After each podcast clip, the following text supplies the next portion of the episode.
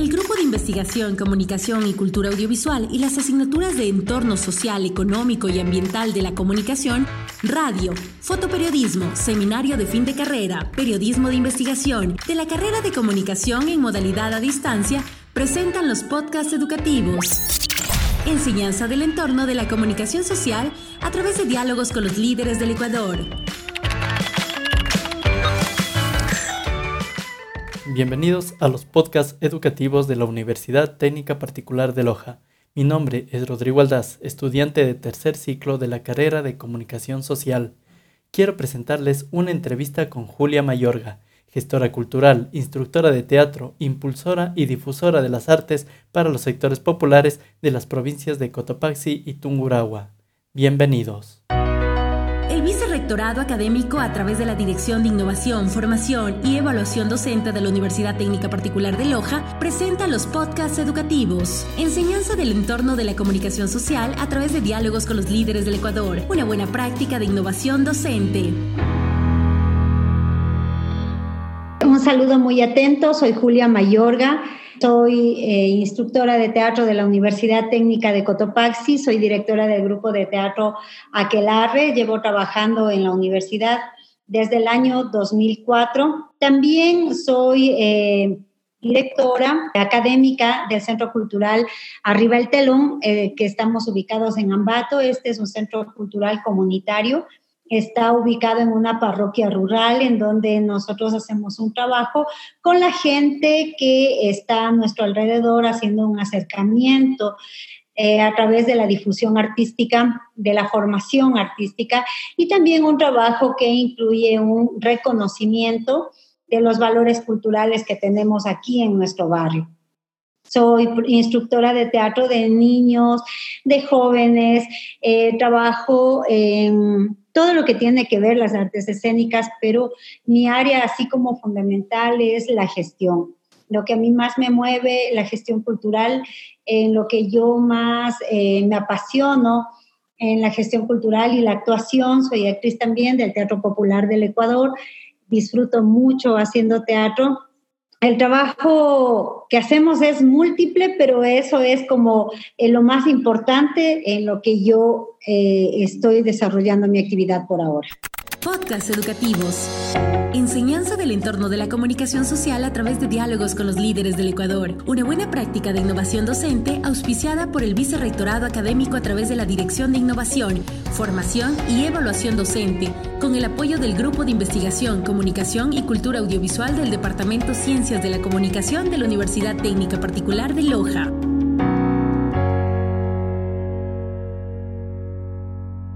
En tu experiencia como gestora cultural, ¿has visto cambios positivos en la sociedad en los últimos cinco años? Hablar de cambios sociales es necesariamente reconocer que somos seres de cambio, que somos seres dialécticos, que estamos cambiando, que eh, cambia todo en el mundo y cambiamos nosotros también.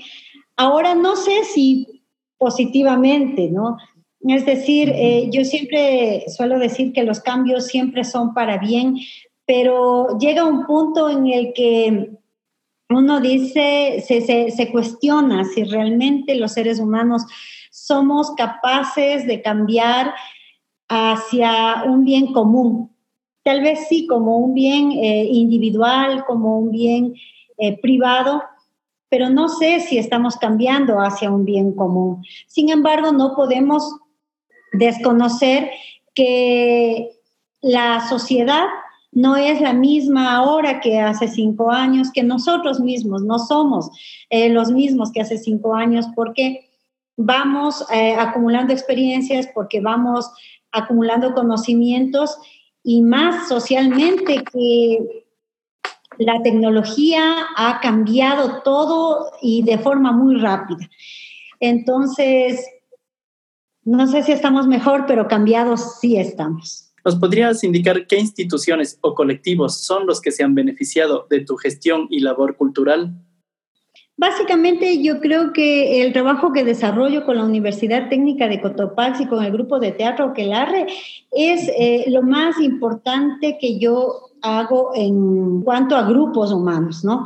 Porque los estudiantes universitarios vienen de sectores generalmente excluidos de la acción artística. Es gente que viene de comunidades, viene de barrios eh, populares, viene eh, como muchísima gente todavía en el Ecuador sin tener esta experiencia cercana con las artes y con la transformación que provoca en el ejercicio cuando estás haciendo, cuando eres parte de este movimiento artístico. Entonces, pienso que la universidad, a través de este ejercicio que tiene con los estudiantes de acercamiento a las artes, transforma muchísimas vidas y yo he podido, eh, en los 17 años que ya trabajo en la universidad, ser eh, testiga de esa transformación en los estudiantes. Y claro, ahora nosotros también estamos en el Centro Cultural Arriba el Telón. Acá trabajamos eh, con mujeres que están excluidas del movimiento cultural, no tienen la oportunidad de acercarse a, esta, a estas actividades ni de eh, reconocer también su valor como parte de la cultura. Eh, trabajamos con los niños, con las niñas, con los jóvenes, con los adolescentes. Tenemos nuestro semillero lector en nuestro barrio, en Santa Clara, que de paso es un barrio marginal, con poca atención estatal y de las instituciones públicas en general. He podido, a través de las herramientas teatrales, apoyar el desarrollo integral de niños, niñas, jóvenes. ¿Qué cambios positivos has generado a través de tu labor? Puntualmente, el teatro es, el teatro tiene una serie de prácticas y de herramientas que permiten que las personas eh, primero enfrenten sus miedos. Eh, y yo he podido ver eso en los estudiantes universitarios, en los chicos con los que trabajamos aquí en, la, en el Centro Cultural, con las mujeres. Primero, el reconocimiento corporal, ¿verdad? El ser conscientes de cómo somos y de aprender a, amar nuestro cuerpo, que tiene tantas posibilidades plásticas, eh, tantas posibilidades artísticas. Primero, luego, perder el miedo a conocernos y perder el miedo a enfrentar un público. Esa es una de las bondades más eh, visibles del teatro, ¿no? Cuando hacemos este ejercicio teatral, las personas se sienten más seguras al enfrentar a un auditorio, a un actor. Luego, la posibilidad que nos da el teatro de expresarnos, de utilizar eh, la palabra, de utilizar el cuerpo, de utilizar los gestos para decir cosas. Y aparte de eso, estar en un escenario que nos permite decir que de otra forma no tenemos la posibilidad de decir. Las personas que eh, utilizan estas herramientas teatrales, ¿cierto? Este, tienen mayor facilidad de expresar sus ideas, mayor seguridad al expresarse también y tienen eh, mayor comodidad para enfrentar auditorios. El teatro nos quita el miedo, nos quita la vergüenza, nos quita los prejuicios, los complejos, abre nuestra mente hacia la posibilidad y la aceptación de la existencia de una diversidad con respeto. Y podemos nosotros eh, ver especialmente en los estudiantes universitarios que cuando entran al grupo de teatro son unos y cuando salen definitivamente son otras personas transformadas, más conscientes de sus capacidades, más seguros, seguras de ellos mismos, con mejores eh, posibilidades de expresarse frente a las otras personas. Podcast educativos. Enseñanza del entorno de la comunicación social a través de diálogos con los líderes del Ecuador. Una buena práctica de innovación docente auspiciada por el Vicerrectorado Académico a través de la Dirección de Innovación, Formación y Evaluación Docente, con el apoyo del Grupo de Investigación, Comunicación y Cultura Audiovisual del Departamento Ciencias de la Comunicación de la Universidad Técnica Particular de Loja.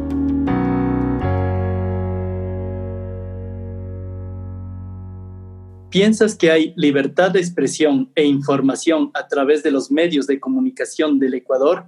Si hablamos de los medios tradicionales, de, los, de las grandes empresas de televisión, de radio, de prensa escrita, no, definitivamente, porque está la información limitada por los intereses eh, políticos y económicos de los dueños de los medios de comunicación.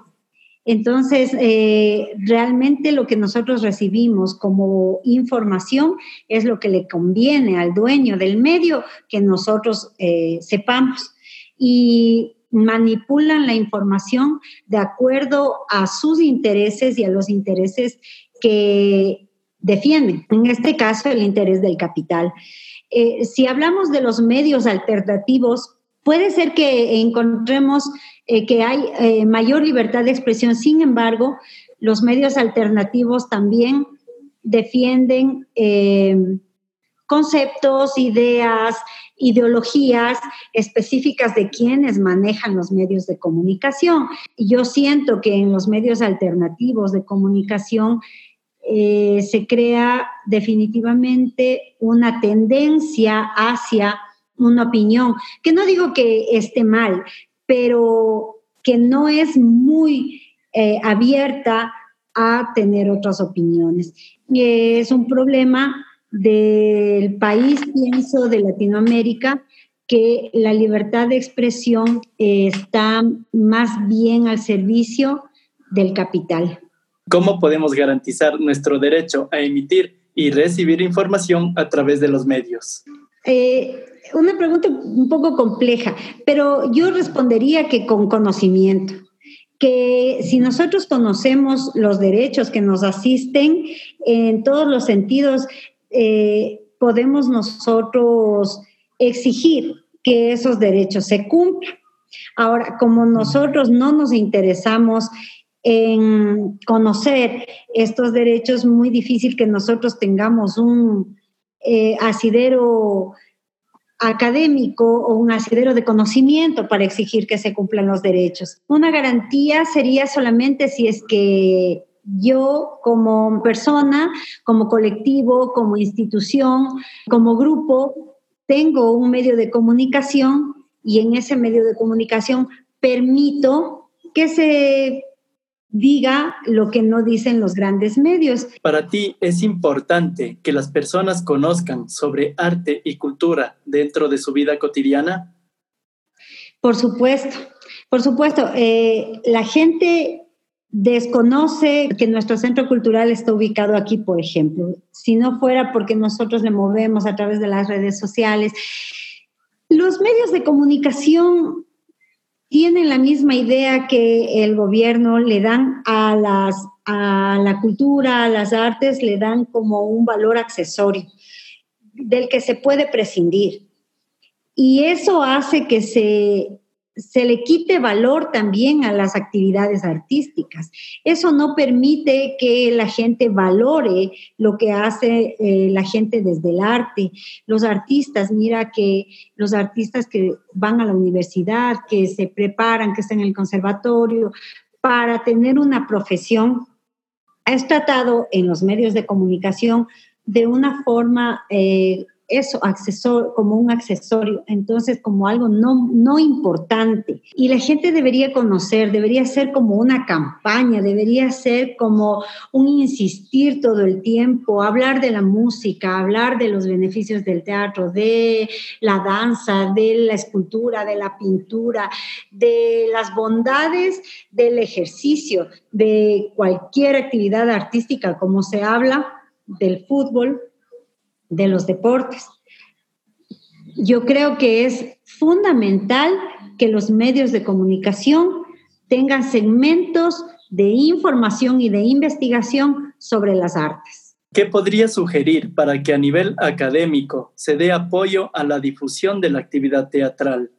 Eh, fortalecer en este momento eh, más que nunca la actividad artística en las universidades. Mira que Mm, en nuestra Universidad Técnica de Cotopaxi, a pesar de todos los beneficios que tiene el ejercicio artístico y que ha sido tan notorio por ahora y debido a toda esta situación de emergencia, prácticamente han desaparecido las actividades artísticas y entiendo que está pasando lo mismo en otras universidades. Entonces, em, en lugar de fortalecer esta área, que de todas formas es, es como una contención emocional, se elimina, se eliminan las, eh, las actividades artísticas. Es importante también generar políticas en lo que tiene que ver a cultura, harían que eh, el ejercicio del arte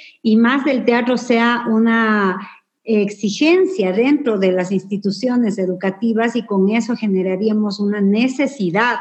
Si es que tienes la posibilidad de conocer, de hacer, de disfrutar, de ver, de eh, compartir teatro en las escuelas, también luego cuando estás como un ciudadano parte vas a tener esa necesidad de generar estos espacios de arte.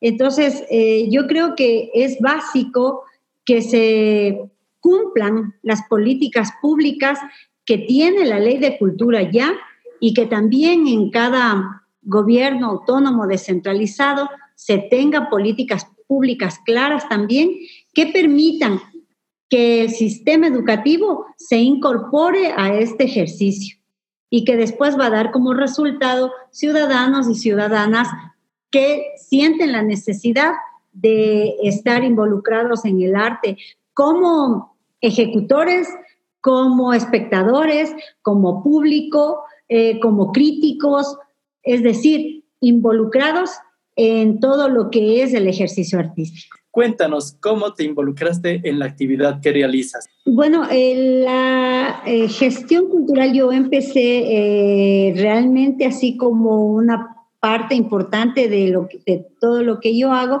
en la Universidad Técnica de Cotopaxi. Eh, con el grupo de teatro empezamos a generar festivales de teatro, empezamos a generar festivales de narración oral, empezamos a, eh, a realizar eh, encuentros, eh, charlas, conversatorios. Luego yo tuve la oportunidad de estudiar gestión cultural en, en Flaxo, en Quito, y luego también políticas culturales con base comunitaria en Flaxo, Argentina. Y todo esto me ha dado la eh, posibilidad de tener herramientas para desarrollar un trabajo que a mí realmente me apasiona, que es eh, gestión, la gestión cultural, la gestión entendida como eh, la obtención de recursos para el ejercicio, como la planificación, la difusión, la circulación de obras de arte, como la... Mm, Em, formación de comunidades eh, de espectadores, de, eh, de, espectadores de arte, de em, comunidades de gestores académicos y teatrales, comunidades de instructores, es decir, involucrarme en todo lo que significa la organización de la parte cultural desde la gestión. ¿El trabajo y esfuerzo que has realizado se ha visto justificado?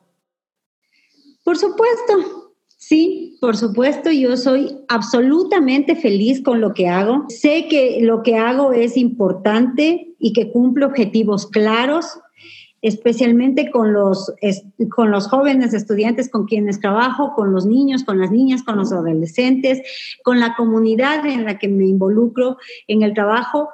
Eh, los objetivos que nosotros tenemos, los objetivos sociales, los objetivos políticos, entendidos como una forma de hacer, ¿no? O sea, no, no como la política partidista, sino como los objetivos políticos que buscan el bien común. Eh, yo eh, he conseguido muchísimo, he logrado mucho, sigo trabajando, soy absolutamente feliz con este trabajo que hago con mis jóvenes, con mis estudiantes. Em, soy absolutamente feliz en esta búsqueda incansable, en esta planificación, en esta necesidad de buscar, que, de generar, de abrir espacios, de, buscar eh, medios de circulación de las artes. Tal vez eh, no es como que reconocido económicamente en la, en la medida en la que uno quisiera, pero si medimos el cumplimiento de objetivos desde nuestra desde nuestros objetivos como seres humanos, como personas, como miembros de esta sociedad que tenemos que hacer algo para cambiar, yo estoy segura de que estoy aportando a mi comunidad y estoy satisfecha con lo que he hecho, por supuesto, queda muchísimo por hacer, por supuesto, hay muchísimas barreras, por supuesto, hay muchas dificultades, pero lo que se ha hecho está bien hecho y tenemos que seguir logrando los objetivos que nos hemos propuesto. Muchas gracias. Esta fue la entrevista con Julia Mayorga, gestora cultural y profesora de teatro. Mi nombre es Rodrigo Aldaz y este fue mi aporte para los podcasts educativos, enseñanza del entorno de la comunicación social a través de diálogos con los líderes del Ecuador.